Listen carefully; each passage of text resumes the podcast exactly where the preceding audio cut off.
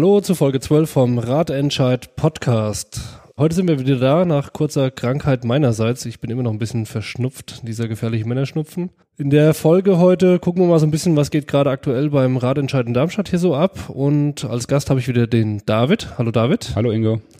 Und der David, während ich krank zu Hause lag, war der David fleißig unterwegs und würde uns da mal ein bisschen was erzählen. Der war nämlich wieder im Deutschen Architekturmuseum in Frankfurt. Ja, äh, was gibt's noch Neues? Äh, Hinweis für die nächsten Folgen. Wir werden jetzt ab sofort auf einen zweiwöchigen Veröffentlichungsrhythmus umsteigen. Ähm, zum einen ist das meiste irgendwie durch und die nächsten Folgen, die wir so geplant haben, brauchen eine kürzere Vorbereitungszeit, so dass das recht stressig wäre mit dem wöchentlichen Rhythmus.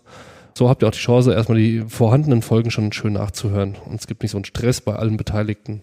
David, was gibt's bei uns Neues? Was treiben wir denn eigentlich gerade so hier in Darmstadt? Ja, wir haben ja unsere Unterschriften eingereicht und äh, der nächste Schritt ist, dass die Stadtverordnetenversammlung, das in Hessen das Parlament der Städte sozusagen, darüber befindet, ob wir als Bürgerentscheid zulässig sind, also ob es uns geben darf. Und ähm, das entscheiden die Politikerinnen, die dort in diesem Parlament sitzen. Und die überzeugen wir im Moment einzeln so fraktionsweise, gehen wir dahin erklären ihnen, was wir vorhaben und ähm, meistens kommt dann auch ein gutes Feedback zurück. Also die äh, erkennen dann auch, dass es für ihre politische Zukunft äh, wichtig ist, sich dem Thema nicht so zu verschließen und auf jeden Fall äh, zu sagen, hey, die Zulässigkeit, da würden wir mitgehen. Und da geht es ja auch noch gar nicht so um die, die Umsetzung. Und ähm, wenn man sich das mal klar macht, wir haben 11.000 ähm, Unterschriften eingesammelt und das es hört sich irgendwie abstrakt an. Wenn man aber mal schaut, äh, wer wählt eigentlich in Darmstadt äh, so ein kommunales Parlament, dann sind es ähm, 115.000 Wahlberechtigte. Von denen gehen aber nur so 47 Prozent hin. Und wenn von denen 47 Prozent äh, die Parteien zu gewissen Anteilen wählen, dann ähm, stehen eigentlich nur die Grünen vor uns.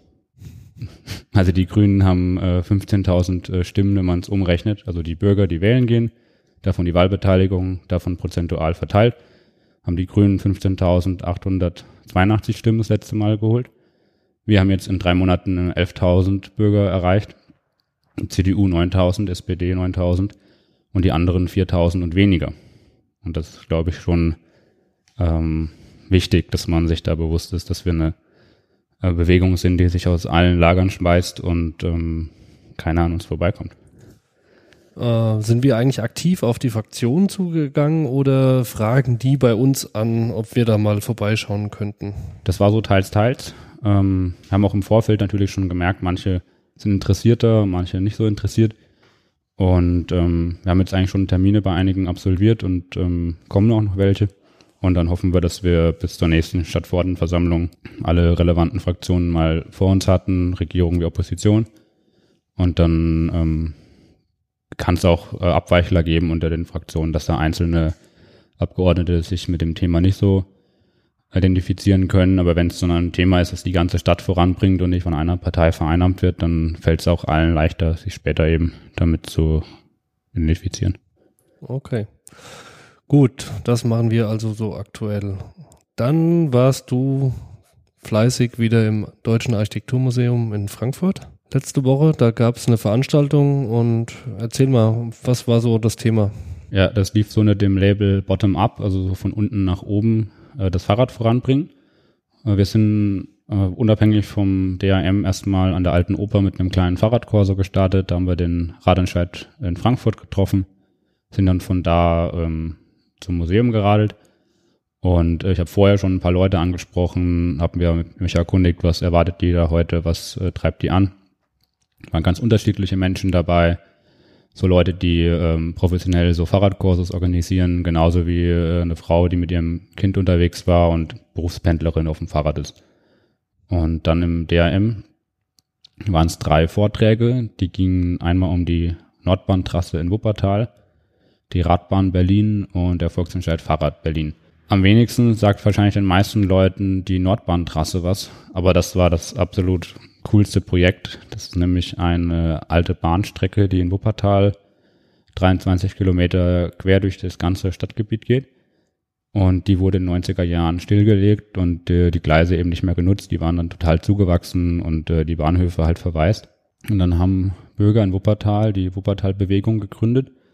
Und die hat dann in Eigenleistung den Bahndamm von dem Müll befreit, der sich da gesammelt hat, haben die äh, wild gewachsenen Sträucher und sowas zurückgeschnitten und dann in Eigenleistung auch viele Quadratmeter Pflaster gelegt. Die haben dort nämlich eine vier Meter breite asphaltierte äh, Fahrradverbindung mit äh, zwei Meter Gehweg nebendran gebaut. Und das ist wirklich ganz großartig geworden, weil die haben da Standards eingehalten, die äh, erreichte Radschnellweg Darmstadt-Frankfurt, der jetzt geplant ist, nicht durchgängig. Es ist eine Raddirektverbindung, bitteschön. Ja, genau. Und ähm, das ist, Ding ist aber schon komplett fertig.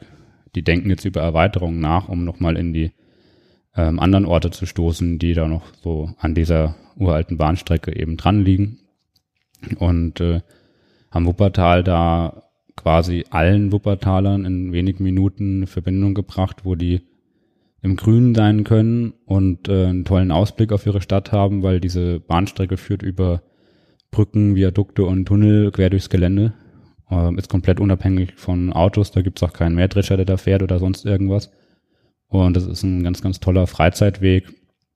Es sind dann auch äh, Skatergruppen da, Radtouren, man kann wandern. Das ist in Eigenleistung gebaut worden oder haben die einfach damit angefangen? Wie war denn so der Prozess? Weißt du da was drüber?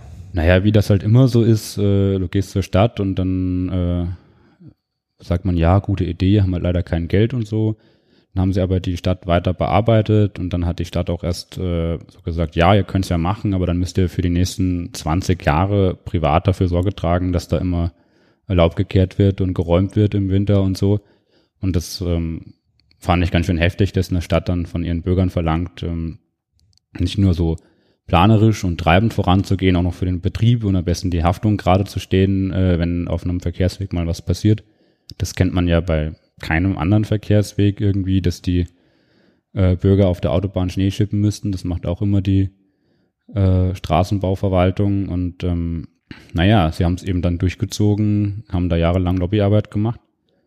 Und jetzt haben sie es geschafft. Und das hat uns eigentlich alle, die im Saal waren, richtig umgehauen, weil die haben das nicht nur als eine Verbindung gebaut, die haben auch ganz viel äh, Qualität reingegeben, dass so alte Bahnhofsgebäude wurden umgeändert zu Gaststätten oder Coworking Space und ähm, die Interessen, alle, die was einbringen wollten, konnten sich auch einbringen. Es gibt jetzt irgendwie ein Basketballfeld zum Beispiel, da war die größte Herausforderung, noch einen Zaun, der die Strecke abgrenzt, äh, zu bauen. Es könnte ja mal ein Ball auf den Radweg rollen und äh, ansonsten war das ganz gut. Ähm, gibt auch Kunst am Radweg und ähm, ist halt eine sicherlich zur Erholung gedacht, aber kann man natürlich auch super nutzen. Äh, zum Beispiel etliche Schulen liegen da an der äh, Strecke und hat man auch richtige Zuwägungen geschafft, dass halt die Schülerinnen auch da fahren können und da hat Wuppertal eine Stadt, über die man eigentlich oft nicht so viel weiß. Man hat irgendwie im Kopf, es gibt diese Schwebebahn und das war's dann ähm, was ganz Einzigartiges gebracht und es hat eigentlich auch alle, die im Raum waren, äh, komplett von Socken gehauen, weil man sich das in der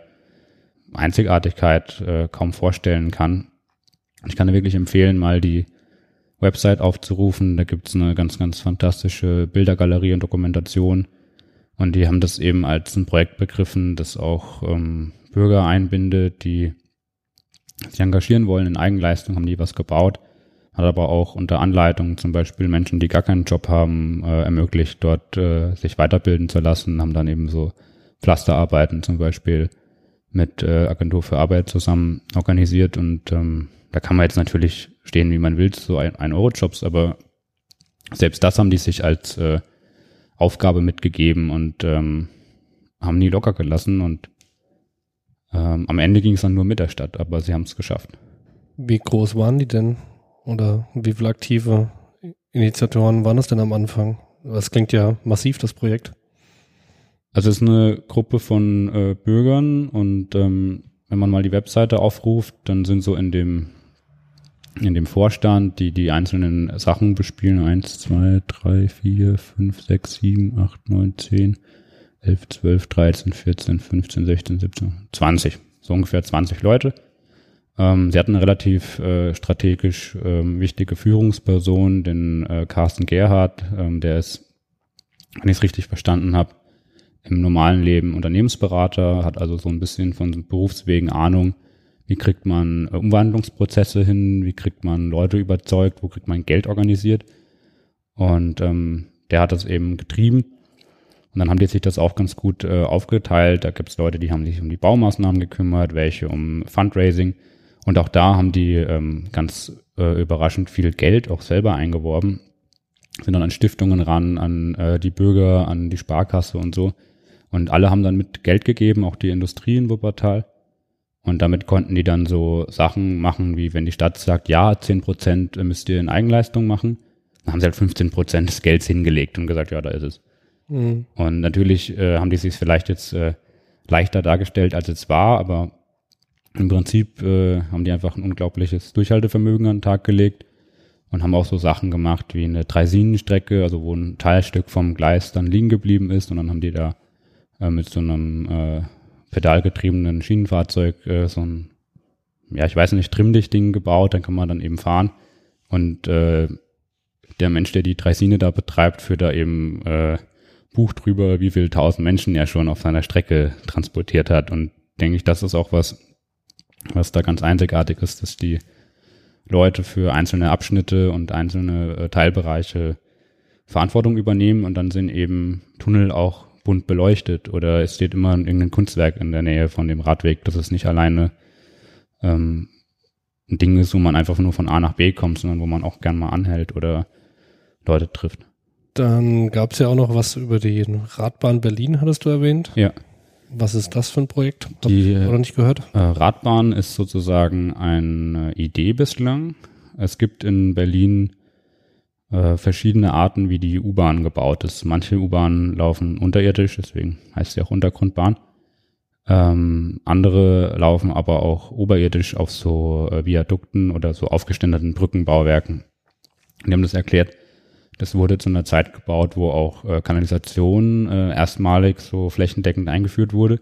Und da war es manchen Leuten irgendwie suspekt, unter Tage zu fahren, wo daneben dran auch Wasser läuft oder auch Abwasser oder Ratten und sowas. Und dann hat man sich überlegt, dass man diese innerstädtischen Verbindungen eben so aufständert. Und dann hat man die eben übers Straßenniveau gelegt, weil eben auf dem Straßenniveau zu viel anderes Gewusel da war, wo dann so ein schneller großer Zug nicht mehr so richtig reinpasst. Und dann haben sie eben eine Strecke vom Zoo bis zur Oberbaumbrücke ähm, auserkoren. Und die Idee kam eigentlich von einem äh, Menschen, der da entlang geradelt ist. Und es hat geregnet. Und dann ist ihm aufgefallen, dass man ja eigentlich in der Mitte der Straße unter dieser Bahn, wenn sie jetzt nicht mit Gestrüpp, Falschparkern und Gerümpel voll wäre, Fahrrad fahren könnte. Überdacht.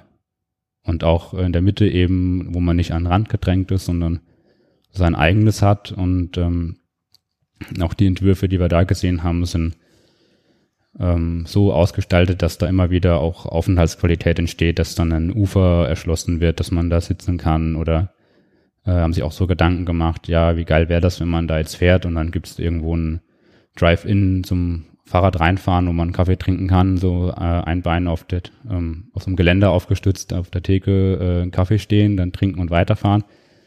Und ähm, das sind nicht nur so Spinner, die das machen, die haben sich wirklich für jeden einzelnen Abschnitt äh, ganz detaillierte Pläne gemacht, haben es auch als Buch rausgegeben. Und international wurde das sehr positiv aufgefasst. Da gab es dann so Zeitungsartikel, ja, Berlin kriegt einen überdachten Fahrradweg und ähm, dann hat aber letztlich die Stadt halt bislang äh, sich noch nicht so durchringen können, die Bürgerideen da zu übernehmen. Ich denke, wir wissen alle, Berlin ist äh, arm, aber sexy, ne? Die Zeiten sind vorbei. Ja. Und ähm, das sind dann eben neun Kilometer Strecke in der Stadt bauen was ja dann noch nicht mal die Hälfte von dem von der Nordbahntrasse in äh, Wuppertal wäre. Trotzdem ein riesen äh, Act eigentlich und also ja. Ist bisher eine Projektidee. Ist eine Projektidee. Ähm, die haben es auch mal durchkalkuliert, bräuchte man irgendwie so 13 Millionen Euro. Das sagen die einen, das ist halt ein Fliegenschiss, wenn man weiß, was irgendwie der Flughafen BER so jeden Tag verbrennt an Geld, ohne dass da jeden Flugzeug gestartet ist. Und äh, das könnte Berlin sich leisten, aber es liegt halt auch irgendwie so ein bisschen an der Berliner Bürokratie, in der äh, mehrere Bezirke und das Land Berlin dann irgendwie mitreden müssten. Und äh, so wird es, glaube ich, erstmal so schön die Idee ist, äh, eine Idee sein.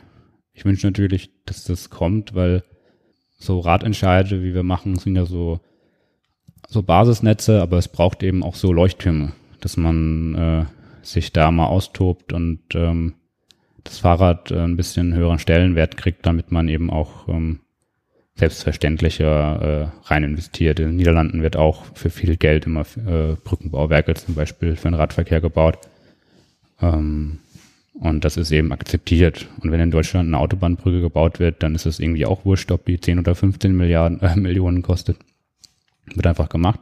Und beim Rad äh, feilschen wir noch um jeden Euro. Und ich bin niemand, der jetzt dafür plädiert, irgendwie äh, Geld zu verschwenden. Und es ist sicherlich keine Verschwendung, wenn man eine Stadt äh, für menschliche Bedürfnisse eben optimiert, eine menschliche Geschwindigkeit äh, reinbringt und eben auch Komfort. Fahrradfahren darf eben auch Spaß machen. Und äh, ich finde die Idee eben so charmant, wenn es jetzt wirklich wieder schüttet. Man fährt eben dann darunter durch und oben prasselt so der Regen runter, dann hat man eigentlich ein, ein tolles Erlebnis. Und äh, das heißt, hält ja auch manche Leute vom Radfahren so ab. Die sagen dann, ja, wenn es dann mal regnet, dann bin ich ja total durchnässt und äh, kann mich nicht auf mein Verkehrsmittel verlassen. Und es sind aber die gleichen, die ausblenden, dass sie häufig dann im Winter am Bahnhof stehen und der Zug fällt aus oder sie stehen mit dem Auto irgendwo und vor ihnen ist ein LKW im Graben und dann geht es eben auch nicht weiter. Dann gab es noch die letzte Aktion.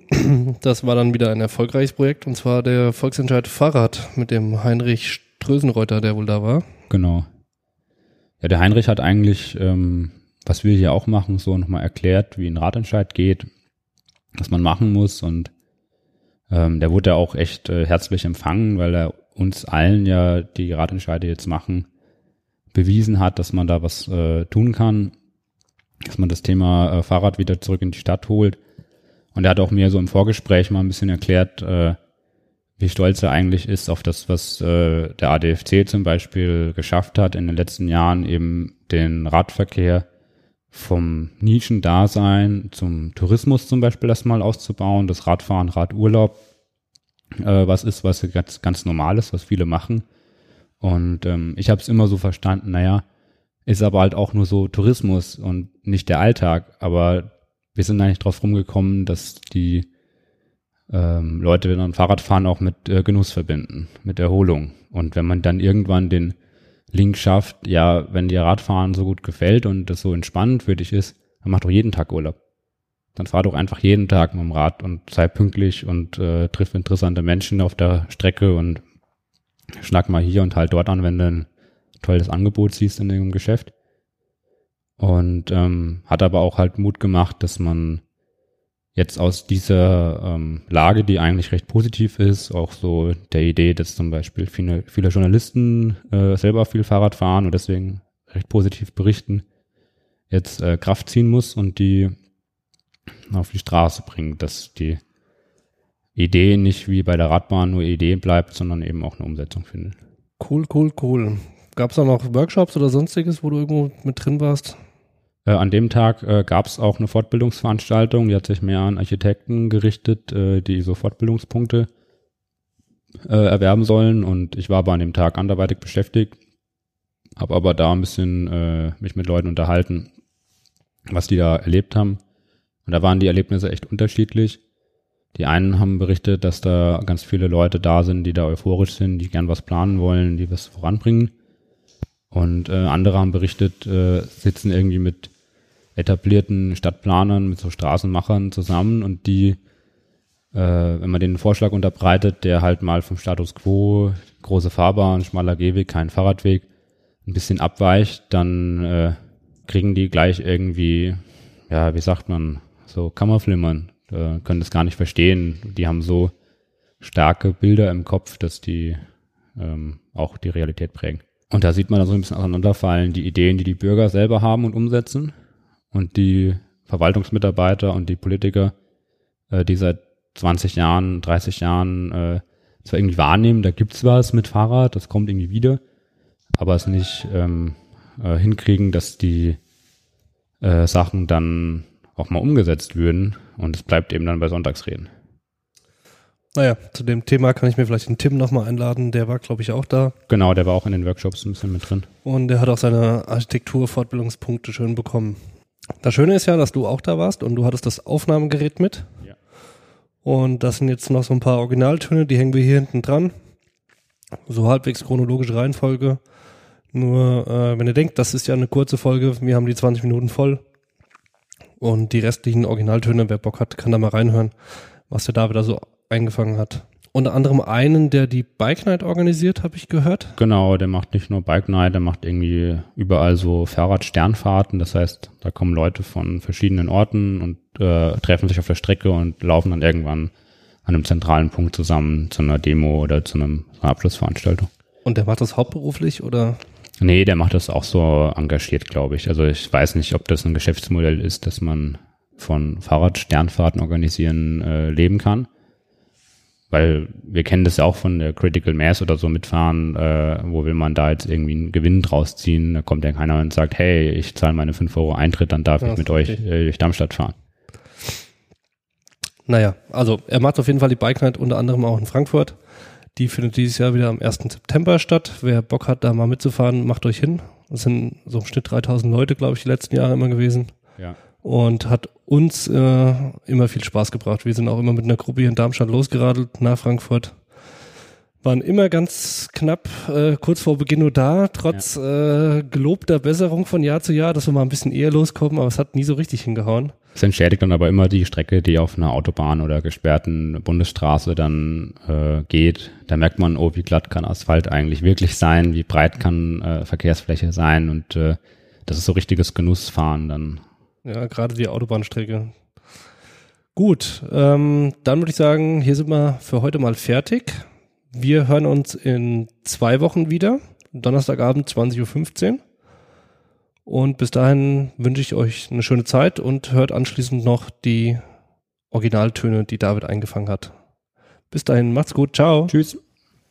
Ja, jetzt habe ich noch jemanden vor mir. Erzähl mir kurz, wer du bist und was du machst. Ja, mein Name ist Werner Bute und ich begleite in Deutschland Großkorsos, Großradkorsos, weil mit dem Instrument eines Radkorsos die Inhalte von uns Fahrradfahrenden vergleichsweise einfach in die Bevölkerung getragen werden können. Das heißt, wir fallen, wenn wir ein paar mehr sind, fallen wir eher auf, als wenn wir irgendwie nur zu 10 oder zu 15 in der Stadt rumfahren. Deswegen ist praktisch das Mittel eines Radkorsos etwas, was uns ziemlich weit in der Stadt in das Bewusstsein der Menschen rückt. Das ist das, was ich mache, wie gesagt deutschlandweit und für den Radentscheid insbesondere sehr gerne, weil ich denke, dass wir versuchen müssen, so ein bisschen was von der Verkehrsplanung der letzten 60, 70 Jahre, die ja ganz eindeutig auf den Kraftverkehr ausgerichtet war, ein kleines bisschen jetzt wieder zugunsten der heutigen Radfahrerrealität zurückzudrehen. So, so ein bisschen Platz müssen wir uns einfach in der Stadt auch wieder zurückerobern, wobei ich erobern jetzt gar nicht mal so sehr im Sinne von einem martialischen Hintergrund sehe, sondern einfach nur zurückerbitten, um es mal ganz, defini- defi- äh, ganz äh, defensiv auszudrücken. Ich habe seinerzeit unter diesem Motto auch 2011 die Bike Night in Frankfurt ins Leben gerufen und das war damals extra unter dem Motto, dass man mehr Miteinander der Verkehrsteilnehmer pflegt und nicht das Gegeneinander. Ich glaube, wir müssen bei uns irgendwo in unseren Herzen anfangen. Der Fußgänger, der Radfahrer und auch der Autofahrer und versuchen mehr miteinander uns den Raum zu teilen, wertschätzend, wenn es geht, der halt übrig ist. Wir können die Städte nicht vergrößern, wir können keine Häuserzahlen abreißen, zwei, drei Meter, damit die Straßen breiter werden. Das sollten wir auch nicht, sondern wir sollten versuchen, dem Miteinander stärkeren Raum zu geben. Und das sind nicht immer, das habe ich gemerkt in den letzten Jahren, nicht immer die rationalen Argumente, sondern manchmal sind es tatsächlich die emotionalen Argumente, dass also ein Fußgänger oder ein passionierter Autofahrer plötzlich einfach mal aufs Rad steigen muss, um mit ein paar tausend Leuten durch die Stadt zu fahren und dort einen gewissen Charme fürs Radfahren zu entwickeln. Und das ist, wenn man so will, mein Geschäft. Ich handle, wenn man so will, mit Emotionen. Ich bemühe mich dazu, dass Radfahrer sich sowieso wohlfühlen auf dem Rad. Aber ich bemühe mich darum, dass Nicht-Radfahrer mal aufs Rad steigen und sagen, hey, das ist etwas ganz Tolles, das mache ich weiter. Das ist so das, was ich mache. Wenn du sagst Raum teilen, meinst du dann, dass man nebeneinander fährt, hintereinander fährt? Ähm, wie stellst du dir eine ideale Straße vor? Also ich glaube, die ideale Straße ist überall eine andere, weil die Breiten verschieden sind und die Bedürfnisse in den Richtungen verschieden sind. Aber zunächst einmal müssen wir uns gegenseitig erstmal akzeptieren. Das ist noch keine Sache der Straße. Sondern das ist eine Sache der eigenen Akzeptanz, dass ich den anderen überhaupt erstmal als einen gleichberechtigten Verkehrsteilnehmer wahrnehme. Für uns Radfahrer bedeutet es, ja, Autofahrer dürfen gerne sein. Für uns Radfahrer bedeutet es, ja, auch Fußgänger dürfen gerne sein. Das heißt, es fängt im Herz an, nicht unbedingt auf der Straße. Das ist das Spannende und das ist der Teil, den ich begleite. Es gibt ganz viele, die sich schauen, wie die Radverkehrsanlagen aussehen müssen in Darmstadt, Frankfurt, München. Abgucken tun wir uns das in Kopenhagen. Ich glaube, das ist wichtig. Das ist ein ganz wichtiger Punkt, weil wir müssen erst die Verhältnisse schaffen, die es dann den Radlern ermöglichen, noch mehr Rad zu fahren. Das ist ein permanenter Wettkampf. Wir müssen immer ein kleines bisschen vorne dran sein, immer besser sein auf der Straße mit dem, was wir entwickeln, damit sich Radfahrer, noch mehr Radfahrer wohlfühlen. Aber wir müssen, glaube ich, auch ganz, ganz stark an uns selber, in unseren, unseren Herzen, an unseren Empfinden, an unserer Wertschätzung füreinander arbeiten. Und das ist das, wofür eben ich einfach bin. Dass ich sage, komm, bevor ich dich irgendwie zutexte mit irgendwelchen Sprüchen, warum Radfahren so toll ist, steig aufs Rad und just try it. Versuch's einfach mal und schau mal, ob ich dich vielleicht zu dem äh, überreden könnte, mal das Ganze so positiv zu betrachten, dass du sagst, hey, ich will Radfahren. Und diesem Willen folgt dann automatisch auch der Bau der Straße. Äh, was ist, war dein größter Fahrradkorso? Wie viele Teilnehmer, wie viele Fahrräder hat man da gesehen? Das sind 200.000. Also ich bin ja mit auch in der Leitung vom äh, großen Radkorso in Berlin. Das ist der größte weltweit. Und da fahren wir mit auf zwei Strängen auf die Autobahn. Und das sind zwischen immer, jedes Jahr zwischen 100 und 200.000 Teilnehmern auf der Autobahn. Und wie gesagt, außerdem die Bike Night, die 2011 mit 3000, auf Anhieb mit 3000 Leuten hier bei uns in Frankfurt auf der Autobahn schon ganz gut eingeschlagen hat und auch heute noch äh, nach wie vor noch irgendwo in Frankfurt seinen Bestandteil hat. Also jeder, der Frankfurter ist, weiß eigentlich so ein bisschen, was die Bike Night ist. Entweder als, naja, jemand, der ein bisschen behindert wurde an diesem Samstag, wenn es läuft, oder jemand, der da mitfährt. Und die Bike Night gehört halt eben mit zu diesen Dingen, die ich extra konzipiert habe, um den Leuten zu zeigen, hey, wenn du nie Rad fährst, in dieser Nacht mach's bitte.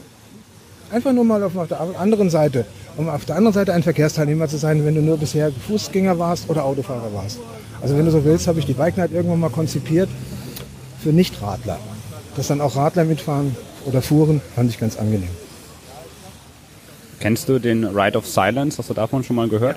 Ich hatte heute in Erwägung gezogen, dass wir den ein kleines bisschen begleiten, aber es war erstens mal in der Kürze der Zeit nicht machbar. Äh, und zweitens fehlten uns ein kleines bisschen so die Daten. Also wir überdenken, dass wir das nochmal machen, aber dann vielleicht nicht gelabelt unter Ratentscheid, sondern äh, eventuell den Right of Silence wirklich unabhängig oder ungecovert von irgendeiner Orga. Also weder Ratentscheid noch ADFC, sondern dass man den ROS einfach so macht. An wen richtet sich dann der Right of Silence? Ich glaube, es richtet sich daran, dass die Leute nicht einfach in Vergessenheit geraten, also an die Bevölkerung. Leider haben wir halt nicht so ein starkes äh, Image beim Right of Silence. Er ist nicht so stark im Bewusstsein der Menschen, dass das überhaupt geschieht. Da müssen wir vielleicht einfach ein bisschen besser mehr Pressearbeit machen oder da vielleicht einfach ein bisschen auch bedeutsamer werden. Aber es sind glücklicherweise, muss man auch mal sagen, nicht so viele Tote, dass es schon spektakulär werden würde. Aber ohne jetzt in Sonntagsreden verfallen zu wollen, jeder Unfall ist natürlich zu viel, ganz klar. Aber wir haben jetzt, glaube ich, 2016 hatten wir zwei Tote, davon einer ohne Fremdbeteiligung. Da ist ein älterer Mann, eine ältere Frau, weiß gar nicht, ist gestürzt und ist verstorben. Und dann irgendwas auf der Mainzer Landstraße. Also wir haben jetzt in Frankfurt jetzt nicht so die, äh, den großen Druck, dass wir sagen, wir haben dauernd irgendwelche Tote, obwohl der Verkehr der größten hessischen Hauptstadt das vielleicht vermuten würde. Aber das ist tatsächlich nicht so. Vielleicht auch dem Umstand geschuldet, dass wir gar nicht so schlecht aufgestellt sind in Sachen Radverkehr in Frankfurt letzten Jahre. Ja, jetzt treffen wir eine ganz besondere Person, haben wir eben schon mal angeteasert. Wer bist du? Ich bin der Heinrich, Erfinder vom Ratentscheid in Berlin. Und was machst du dann im sonnigen Frankfurt? Ich soll heute einen Vortrag halten im Deutschen Architekturmuseum, wo es eine sehr, sehr geile Ausstellung Fahrrad heißt die. Fahrrad, die Ausstellung im Architekturmuseum. Da soll ich einen Vortrag halten über Bürger verändern ihre Stadt, bottom-up. Im Prinzip, was wir im Volksentscheid Fahrrad in Berlin gestartet haben, was in zig anderen Städten läuft, in Darmstadt erfolgreich war, in Bamberg schon erfolgreich war. Und jetzt sitzen wir hier gerade bei den Frankfurtern und da geht es wahrscheinlich auch ab. Warst du selbst auch schon in der Ausstellung? Ganz kurz, zehn Minuten durch, lohnt sich auf jeden Fall. Also wenn die Bilder sieht, was an toller Radinfrastruktur weltweit schon vorhanden ist, da kann man von schwärmen und träumen und denkt, und wir kämpfen um zwei lumpige Quadratmeter Radverkehrsfläche in unseren Städten. Wen treffen wir da noch im Museum? Da ist die Frau Mrotzek äh, von der Nordtrasse in Wuppertal. Da hat man eine alte, stillgelegte Eisenbahnstrecke genommen, daraus einen sehr, sehr coolen Radschnellweg gemacht. Auch erst gegen den ganzen Widerstand der Stadt. Jetzt findet es inzwischen auch cool, aber die erzählt halt, wie die das hingekriegt haben. Und da gibt es von der Radbahn aus äh, Berlin noch die Kollegen, die halt ihr Konzept vorstellen unter einer U-Bahn in Berlin, die so auf Hochbrücken praktisch fährt. Dort soll man einen Radweg bauen, der dann sozusagen uns Radler vom Regen schützt, mit sehr, sehr schönen Bildern, die halten auch einen Vortrag. Ist die Radbahn auch ein Volksbegehren? Äh, die ist an sich kein Volksbegehren, sondern eine Gruppe von fünf Leuten, die es zufällig getroffen haben. Und die Idee hatten, wir wollen eine coole Radinfrastruktur in Berlin haben, auf genau einer Strecke, nämlich dieser Skalitzer Straße. Haben dann sehr, sehr tolle Grafiken und Zeichnungen gemacht, sind international bekannt für das Thema. Man wird sie unter dem, was wir im Volksentscheid fordern, als einen von mehreren Projekten im Bereich Radschnellwege einsortieren. Ja, dann danke und dann sehen wir uns gleich im Museum wieder. Ja, gut. Ja, wir melden uns mit dem Radentscheid Podcast heute aus Frankfurt. Ich stehe vor der alten Oper und habe auch jemanden bei mir. Wen habe ich hier vor mir? Hallo, ich bin der Norbert, Vertrauensperson hier vom Radentscheid Frankfurt. Wir machen heute ein Corso und äh, sammeln noch ein paar Unterschriften hier an der alten Oper. Äh, wo führt der Corso hin oder was ist eigentlich ein Corso? Also das ist ein Radcorso. Wir machen das nach der Critical Mass Art. Das heißt, wenn wir mehr als 15 Fahrradfahrer sind, dann dürfen wir hier eine Spur belegen und wir fahren ähm, zum Deutschen Architekturmuseum. Da sind mehrere Vorträge heute von Bürgerinitiativen, insbesondere auch von uns, vom äh, Frankfurter Radentscheid für ein Bürgerbegehren für sichere breite Radwege. Ja, da fahren wir hin und hören uns die Vorträge an. Weißt du, wen wir da noch treffen, wer noch kommt? Der Herr Strassenreuter kommt, das ist praktisch sozusagen der Urvater von den Radentscheiden hier in Deutschland, hat in Berlin das angefangen und da sind wir ganz gespannt auf seinen Vortrag, was er uns erzählt. Vielleicht können wir da was lernen noch. Ja, dann schauen wir mal, dass wir da heil ankommen und wir melden uns dann gleich nochmal von der Fahrt. Ja, erzähl mir doch kurz, wer du bist. Ich bin Judith, ich wohne in Frankfurt, ich bin ähm, 43 Jahre alt und ich fahre jeden Tag nach Offenbach mit dem Fahrrad an die Arbeit und ähm, hoffe, dass die Fahrradfahrer mal ein bisschen mehr Rechte bekommen als die Autofahrer.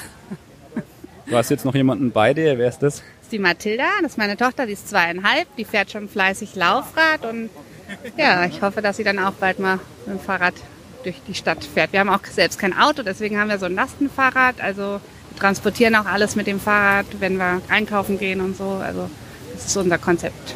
Ja. Was wäre dein größter Wunsch, dein größter Traum? Wie muss Frankfurt aussehen? Weniger Auto, Autos, weniger Straßen für Autos, mehr Fahrradstraßen, ein klares Fahrradkonzept mit Fahrradwegen ähm, die gekennzeichnet sind. Ähm, härtere Strafen für ähm, Autofahrer, die die Fahrradfahrer übersehen oder auf den Fahrradwegen parken. Ja, einfach ein klareres Konzept. Ja. Und warst du schon mal bei so einem Fahrradkorso hier dabei wie heute? Nee, war ich noch nicht. Das war mein erstes Mal. Was glaubst du, kommt auf dich zu? Ach, ich hoffe, dass, die Aufmerk dass, dass wir ein bisschen Aufmerksamkeit kriegen und dass vielleicht ein paar Leute noch neugierig werden, was hier passiert und sich erkundigen und dass wir noch mehr Unterschriften sammeln können.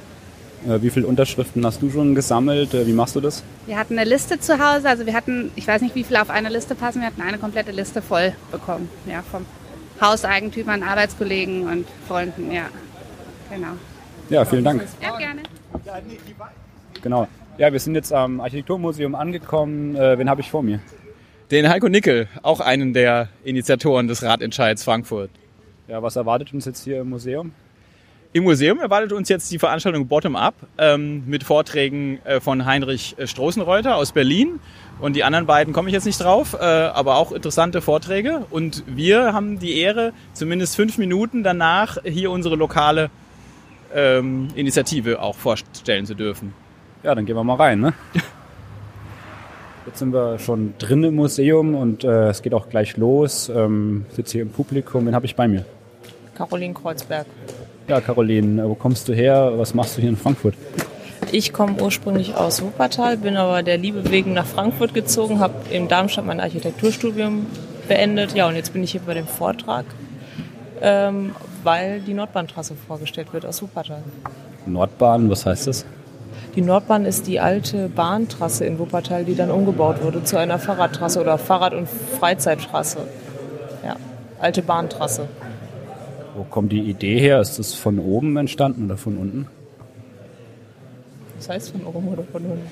Naja, ist es eine Idee gewesen, die Stadtplaner sich ausgedacht haben oder war es vielleicht Das weiß äh, ich Bürger? gar nicht. Das weiß ich leider gar nicht. Ich, das, äh, deshalb bin ich hier, genau, um die Infos halt nochmal zu bekommen.